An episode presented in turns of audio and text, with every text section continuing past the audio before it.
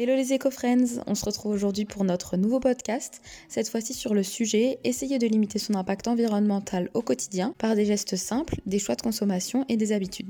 On se retrouve avec Charlotte du compte Instagram EcoTips avec deux i. Bonjour Charlotte, merci d'être parmi nous et je te laisse te présenter. Je m'appelle Charlotte Dumain, j'ai 24 ans et euh, j'habite dans le sud de la France, mais je suis originaire du nord de la France. J'ai un petit chat qui s'appelle Echo. et euh, donc j'ai créé ce compte euh, pour partager euh, des conseils éco-responsables, des petits tips qu'on peut appliquer tous les jours dans sa vie quotidienne. Alors sans plus tarder, on commence avec la première question.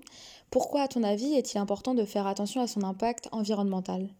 Alors, je pense premièrement, on est tous concernés. On est tous concernés par l'état actuel de, de l'environnement, de la planète. Euh, puisque chacun d'entre nous consomme chaque jour et c'est principalement cette consommation et ces habitudes de vie qui vont avoir un impact sur l'environnement. Donc pour moi c'est important de faire attention à son impact puisqu'en fait tout le monde est concerné, tout le monde est impliqué qu'il le veuille ou non en fait. Deuxième question, quelle est l'habitude que nous avons tous et qui est à changer d'urgence selon toi? Pour moi, c'est euh, d'accepter ou de consommer avec beaucoup d'emballage ou d'accepter euh, qu'on nous donne un sac, un sac à la pharmacie quand on a euh, deux boîtes de médicaments.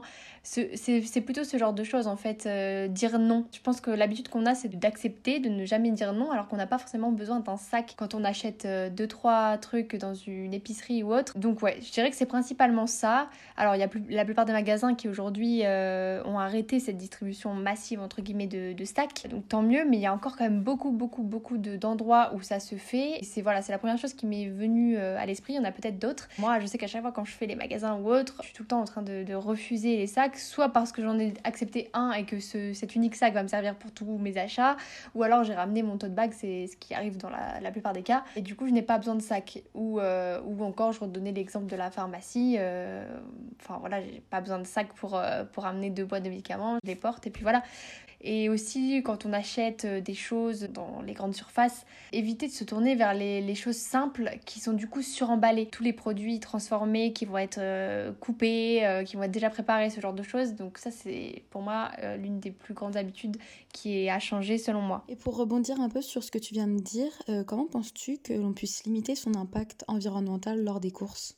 Donc déjà d'essayer de, de limiter le suremballage de se tourner vers des, choses qui ne sont pas emballées. Pour acheter ses fruits et légumes, si on est en grande surface ou même ailleurs, d'utiliser des, sacs à vrac ou des sacs tissus, enfin des voilà, ne pas prendre les, les emballages euh, à usage unique qui sont proposés, se tourner vers euh, des aliments et des produits les plus locaux possibles, pourquoi pas aussi bio si, si on peut. Moi la première chose à laquelle je pense quand je dis cette question, c'est surtout les déchets en fait. Donc ça va être vraiment de limiter les déchets, peut-être de privilégier euh, les emballages recyclables si on a le choix entre un paquet de pâtes en carton et un paquet de pâtes en, en plastique, bon bah moi perso je vais me diriger vers celui en carton. En fait c'est tout des petits euh, automatismes à prendre pour euh, limiter un petit peu son, impact pendant les courses. D'accord, merci beaucoup. Et pour ce qui est des produits d'hygiène, euh, nous savons qu'ils ne se recyclent pas forcément et sont souvent achetés en trop grande quantité. Donc comment penses-tu que l'on puisse les remplacer? Alors pourquoi pas en les faisant soi-même? Il y a des tas de, recettes do it yourself simples économiques et efficaces qui peuvent être une parfaite alternative aux produits d'hygiène. Euh, c'est possible de faire soi-même pour un produit nettoyant euh, pour la maison. C'est hyper simple, c'est juste avec du vinaigre euh, et du citron, des écorces de citron. Et ça, c'est un truc que j'utilise bah, tout le temps et en fait c'est hyper efficace et, c'est hyper simple à faire. Donc ça réunit tous les bons côtés économie, simplicité et éco-responsable. Ou on peut aussi se diriger vers des produits solides, donc sans emballage ça peut être aussi une solution pour limiter la production de déchets. Et je dirais aussi du coup de garder ces, euh, ces emballages, ces packaging euh, des produits d'hygiène qu'on a déjà achetés, puisqu'on en a forcément acheté un jour, pour du coup faire ses propres recettes et les mettre dedans, donc réutiliser ces emballages. Et trouves-tu qu'acheter en vrac est plus onéreux qu'en grande surface? En fait, je pense que ça dépend de plein de choses. Là, ça dépend des, magasins euh, vrac, mais la plupart, je pense que sont un peu plus chers, puisque la plupart du temps, ce sont des produits locaux et bio. Donc, c'est logique que ces produits soient plus chers que euh, des produits qui viennent à l'autre bout du monde. Euh. voilà, donc c'est assez logique au final, mais je dirais que oui, c'est quand même plus cher, puisque c'est une autre façon de consommer qui est plus propre et plus locale. Après, je pense que ça dépend quand même des, produits. Mais en tout cas, avec l'expérience que j'en ai, oui, c'est quand même plus cher que euh, l'achat en grande surface.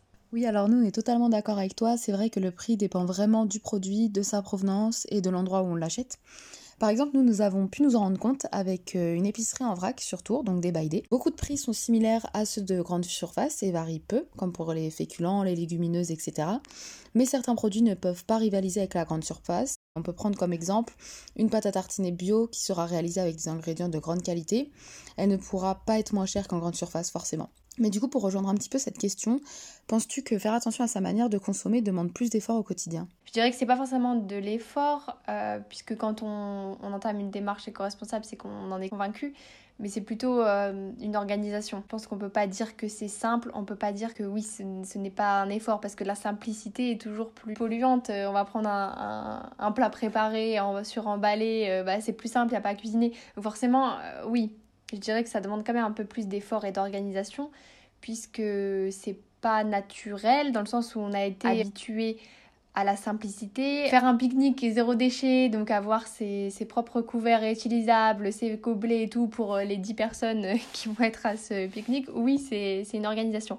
Mais je dirais quand on est convaincu et que ça nous tient à cœur de faire ça et on voit pas les choses autrement, ça devient plus un effort, mais uniquement une organisation. Aussi, je pensais, voilà, quand on commence à faire ses produits soi-même, d'entretien, la lessive ou autre, pareil, c'est l'organisation. Quand nous, on voit qu'on a plus de lessive, on passe en acheter au magasin, c'est plus simple que de se dire je vais en faire parce que ça va peut-être nous prendre une demi-heure. Donc euh, je dirais que c'est plus, euh, plus une question d'organisation qu'un réel effort. Oui, ça c'est certain. Mais euh, d'un point de vue plus personnel, pourquoi toi tu as décidé de faire attention à ton mode de vie et à tes habitudes d'un point de vue environnemental? Je dirais que ça a été euh, progressif. J'ai été d'abord influencée par mes sœurs euh, qui sont plus âgées et donc du coup qui ont eu cette sensibilité assez rapidement. Et du coup forcément en en parlant j'ai appris on va dire avec elles. Donc ça s'est fait progressivement. Au début voilà on écoute on, se renseigne. Et c'est aussi la, partie où on va vraiment essayer d'aller euh, lire des choses et et prendre conscience en fait de, de, ce qui se passe. Moi par exemple ça a été la, la lecture aussi du, du, livre euh, Une famille zéro déchet euh, dans lequel il y a une grande partie d'informations avec des chiffres, des choses très frappantes et très choquantes. Toutes ces choses-là, donc cette, euh, cet enchaînement on va dire d'informations qui me sont arrivées progressivement m'ont fait changer mes habitudes mais progressivement en fait. Je me suis pas dit du jour au lendemain je vais tout changer. Déjà, on commence à, revoir ses achats, à regarder la composition des choses qu'on achète, à faire ses produits soi-même, à acheter du solide. Ça a été, voilà, on va dire, toutes ces choses qui ont fait que j'ai décidé de, faire attention à mon mode de vie. Alors on voit que tu es très engagée dans cette cause du zéro déchet, mais du coup quel est le produit dont tu ne pourrais pas te passer au, quotidien? Le produit auquel je pense là, c'est un savon visage solide euh, de la marque Habibi que j'adore. Donc je dirais que c'est celui-là parce que j'aime vraiment et je, je n'arrive pas à changer du coup de, de l'avant-visage depuis.